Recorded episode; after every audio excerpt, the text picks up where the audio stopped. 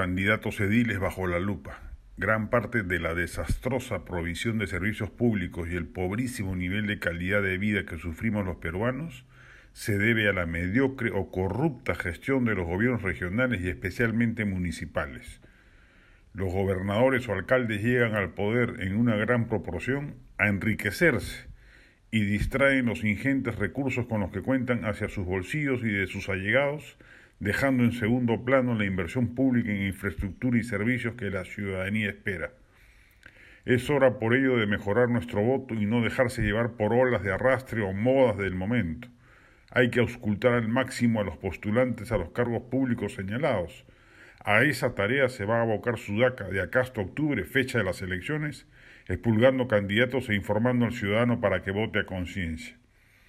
Así hemos publicado ya sendos informes respecto de dos precandidatos ediles, uno a la alcaldía de La Molina por Renovación Popular, Diego Uceda, quien afronta una situación de incumplimiento respecto de una deuda por pensión alimenticia de una hija exmatrimonial,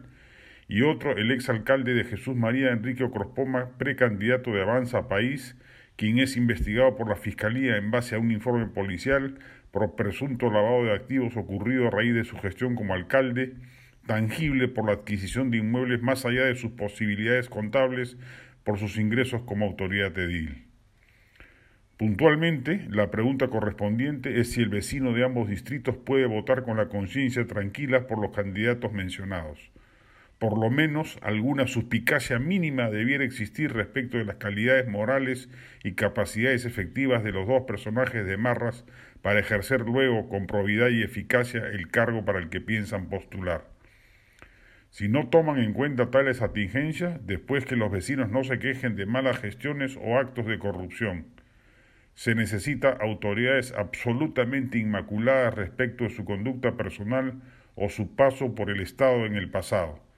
ya es hora de romper las cadenas de ineficiencia e inmoralidad que campean en el organigrama estatal. Depende de nuestros votos evitar que ello se haga realidad.